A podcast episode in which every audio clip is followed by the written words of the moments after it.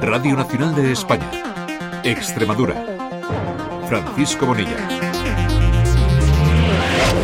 Es viernes 1 de marzo. Muy buenos días. Bienvenidos a este turno de noticias extremeñas. Arrancamos en la Agencia Estatal de Meteorología con la previsión del tiempo. Javier Andrés, saludos. Buenos días. Hoy en Extremadura comenzamos con cielo poco nuboso, aumentando la nubosidad en la segunda mitad del día con intervalos nubosos, más abundantes en el norte montañoso, donde no se descartan algunas precipitaciones débiles que pueden ser de nieve por encima de los 1400 metros. Hoy las temperaturas bajan ligeramente o se mantienen sin cambios. Se espera hoy una máxima de 16 grados en Mérida, 15 en Badajoz, 12 en Cáceres. El viento será de componente oeste al suroeste de intensidad floja en general. Es una información de la Agencia Estatal de Meteorología.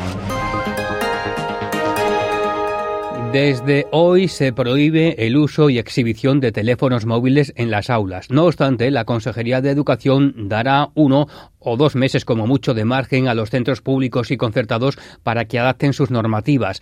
Los niños y adolescentes en primaria y secundaria no podrán usar los móviles en clase, tampoco en el recreo, en el comedor, en el transporte, ni tampoco en las actividades extraescolares, aunque habrá alguna que otra excepción, como explica la consejera de Educación Mercedes Vaquera. Actividad educativa y que no haya otra manera de llevarlo que no sea con el uso de, del móvil. Y, por supuesto, hay algunos casos de salud con una prescripción, vamos, prescripción no, pero sí con una autorización o con un informe médico para que se pueda demostrar ante cualquier situación de que esa persona necesita el dispositivo móvil. La presidenta de la Junta, María Guardiola, se ha reunido en las últimas horas en Navalmoral de la Mata con el presidente de Envision, Lei Shang.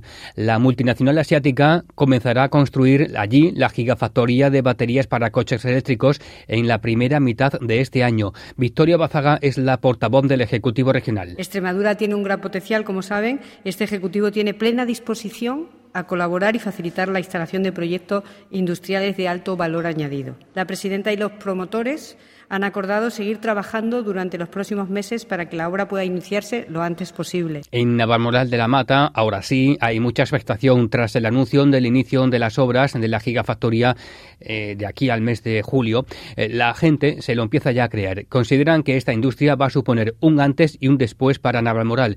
Iván Hidalgo es el presidente de la Asociación de Comercios de Navalmoral. Pues la valoración ahora mismo que sinceramente se me pone los pelos de punta porque para Navalmoral y para lo que es toda la comarca es una cosa muy importante y lógicamente que den ese paso quiere decir que, parece que va en serio esto, que tenemos un poquito de dudas con ellos y ahora mismo sí estamos muy, muy contentos con esto. Seguimos hablando de proyectos empresariales porque la Junta ha concedido un permiso de investigación minera para hierro en los municipios cacereños de Campillo de Deleitosa, Fresnillo, Sodibor y Valdecañas de Tajo. En sucesos, un hombre de 34 años ha muerto tras recibir varios disparos en un bar de Badajoz. También ha resultado herida una joven, una mujer, y su estado, eso sí, no requiere, no registra gravedad. Se busca a tres implicados en este tiroteo. El suceso ha ocurrido en el bar Vaquerizo, ubicado junto a la gasolinera Cepsa de la capital pacense, que se encuentra en el cruce de la carretera de Sevilla con la BA20, conocida como la autopista.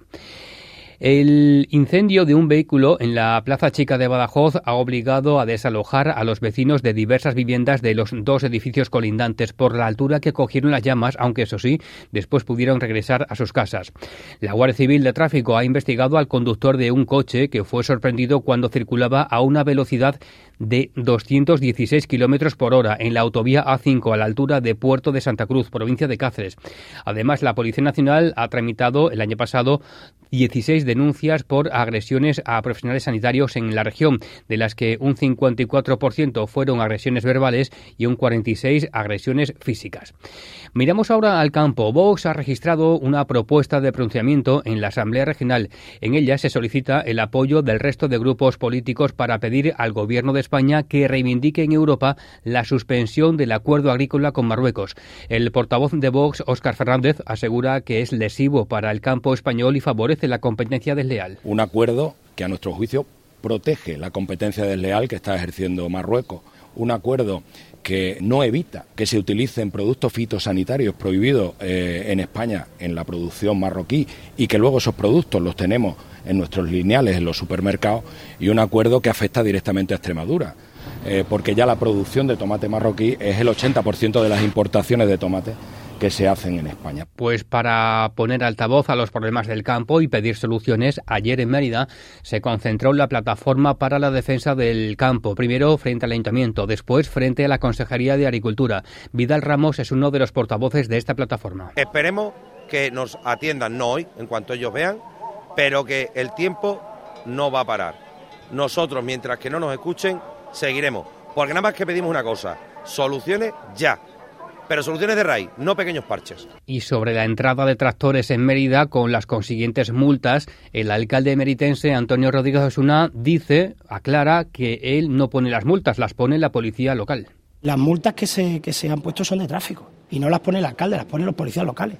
Entonces, a ver, si podéis intentar poner un símil fácil, si uno de ustedes, periodistas, vino con una rueda de prensa y le ponen una multa ahí en la Plaza Santa Clara, bueno, pues lo lógico es que eh, bueno, le han puesto una multa por aparcar mal, no por algo que yo tenga que ver, ¿no?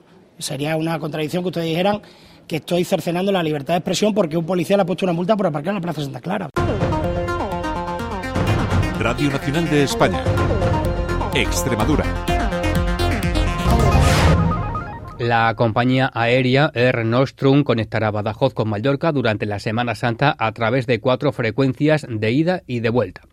Otro asunto, un informe de la Unión de Consumidores de Extremadura refleja que la cesta de la compra ha subido aquí en la región un 72% en los dos últimos años. Álvaro García. Los precios de los alimentos continúan al alza, aunque según el Instituto Nacional de Estadística, la tendencia durante el año 2023 fue a la baja. Un informe elaborado por la Unión de Consumidores de Extremadura desvela que los productos de primera necesidad de la cesta de la compra suben en menos de dos años un 72%. Esta situación podría provocar un problema de salud pública, según el portavoz de UCE, Roberto Serrano, ya que los consumidores sustituyen los productos frescos por ultraprocesados debido al bajo coste de estos últimos. Lamentablemente hay muchas familias que están dejando de comprar productos frescos para sustituirlo por alimentos ultraprocesados. Si vemos las estadísticas del Ministerio de Agricultura en cuanto al, al tipo de alimentos que consumimos, vemos que, por ejemplo, la carne baja y sube los alimentos ultraprocesados basados en carne. Según UCE, entre lo que más sube es el aceite de oliva en un 199%, las patatas un 84% o las verduras en un 64%, aunque según la gente notan esta subida en todos los productos. Se ha notado y sobre todo últimamente y con el aceite muchísimo pero los demás productos igualmente, todos están más subidos. Ha subido, las cosas de bebé ha subido bastante. Yo que tengo un bebé, ha subido un montón. La leche ha subido, el pamper igual ha subido un montón. Que sí, la he notado muchísimo. Si es que ya no hay quien vaya a comprar hijos, si ahora vas con, ciento, con 120 euros y te traes nada, dos bolsinas, que no llenas ni el carro, como no lo vamos a notar. Una que tenga niños, que tenga que pagar leche y cosas. Entre los consejos para no notar esta subida de precios, UCE recomienda, entre otras cosas, comparar los precios de las diferentes superficies y consumir producto local y de más calidad. La denominación de origen Torta del Casar cerró el año pasado con una facturación de casi 10 millones de euros. Es un 8,8% más que en 2022. Sin embargo, la cantidad de kilos de producto certificado fue menor que el 2022. Amplía la información Ros Robado. En 2023 hubo dos trimestres especialmente negativos, pero finalmente la facturación de la denominación de origen aumentó casi un 9%, a pesar de que se certificó un 6,6% menos de kilos de queso, algo más de 336.700. El mercado nacional sigue siendo el principal destino de este producto, con un 96% de las ventas, y en Extremadura se vende el 42,5% del total. En el mercado internacional, las ventas se destinan a localizaciones o eventos muy concretos, pero la intención no es aumentar las exportaciones, porque lo prioritario es mantener la viabilidad de las explotaciones. Ángel Pacheco, presidente de la denominación. Lo que más nos preocupa es garantizar la rentabilidad tanto de las explotaciones ganaderas como la de las queserías. Llevamos tres años sufriendo unos incrementos de costes muy importantes en la producción de todo tipo de, insumos en ganadería, de energía, de mano de obra en las queserías y eso lógicamente pues se ha trasladado en un incremento de de precio en la venta. Eso es una explicación muy, muy lógica de teniendo un poquitín menos de, de venta si hayamos incrementado la facturación. Por ello, dice, la denominación trabaja en ajustar la producción de leche a la fabricación de queso y la fabricación a las ventas. En 2023 se pusieron en el mercado más de 701.000 unidades de torta del casar, un 7,5% menos que en el ejercicio anterior. La mayoría, más de 455.000, eran de formato pequeño. Creo que ha sido un éxito tremendo el tema del formato pequeño, se adapta a la nueva habilidad y eso también hace, y no es una explicación que sea del todo eh, 100%, pero al haber disminuido el tamaño de, de la venta del producto también disminuye la venta en kilos, porque la certificación, el número de etiqueta es la misma, pero al disminuir el tamaño de, de, la grande en favor de la mediana y la pequeña, pues hace que certificando una cantidad similar de torta, pues se vendan menos kilos de, de producto. ¿no? Se mantiene el número de ganaderías inscritas 22. La cifra de cabezas productoras descendió ligeramente hasta las 13.900 y bajó también la producción de leche un 4%. Enseguida los deportes. Antes les cuento que a partir de las 10 de la mañana va a empezar una nueva batida para localizar al hombre desaparecido desde enero en Hinojal. Sobre todo se va a hacer un rastreo aéreo con drones. Ahora sí, el deporte con Miguel Ángel González Escalada. Hola, buenos días. Un fin de semana deportivo en el que vamos a destacar las siguientes citas. Eh, fútbol, Primera Federación, el domingo a las 12 del mediodía, Mérida Atlético Baleares. Partido vital por la permanencia ante un rival directo y que precisamente está entrenado por el ex del Mérida, Juanma Barrero. David Rocha, técnico del conjunto romano me da entre comillas miedo y respeto lo que viene lo que viene ahora porque esa es nuestra liga, esa es nuestra verdadera liga. Si nos pensamos que con haber ganado Castellón y haber empatado con Ibiza hemos hecho algo, estamos muy equivocados y, nos daremos una hostia importante. En segunda federación el domingo a las 11 de la mañana, Cacereño San Fernando a las 12 del mediodía, Montijo Adarve, Badajoz Navalcarnero y Numancia Villanovense. Y luego por la tarde a las 4 y media, Yerenense Sanse. En tercera destacamos el domingo a las 12 los partidos son Moralo Azuaga, Castuera Villafranca y Don Benito Pueblo Nuevo y luego el de por la tarde a las 5 Montermoso Coria. En baloncesto Lep Oro, el domingo a las 12 y cuarto Melilla Cáceres, Arturo Álvarez vamos a intentar generar un poco más de confianza a nuestros tiradores, que no solo aparezcan cuando no estamos en esa tensión. Tenemos que ser un equipo mucho más duro. Si estamos en el final de la tabla y no somos durísimos en defensa, hay muy pocas maneras de poder salir de ahí. Entonces,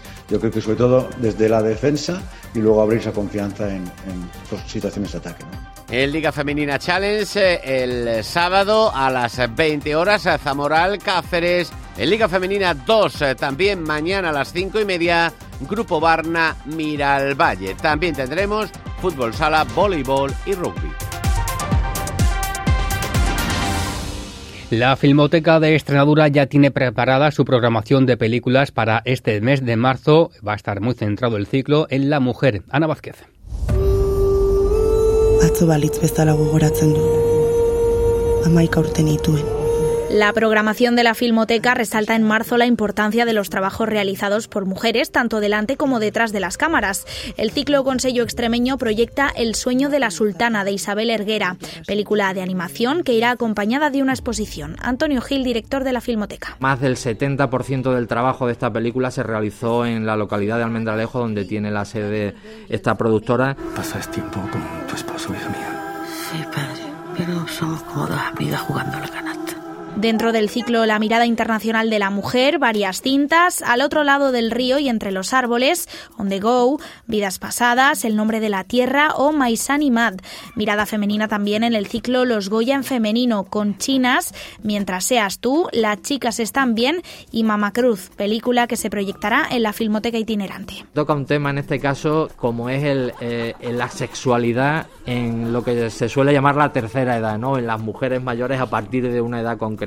En 2024, por primera vez en 38 años, el 61% de las nominadas en los Goyas de esta edición eh, fueron mujeres.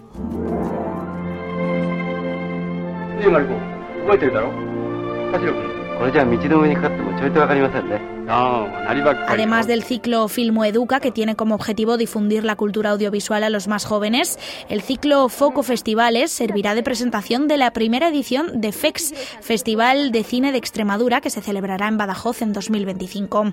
Solo una de las películas dentro del ciclo de clásicos está dirigida por un hombre, Las Hermanas Munekata, un film de Yasuhiro Osu de 1950. Así, así terminamos. Más información extremeña a las 9 menos cuarto en Radio 5. Adiós. Puño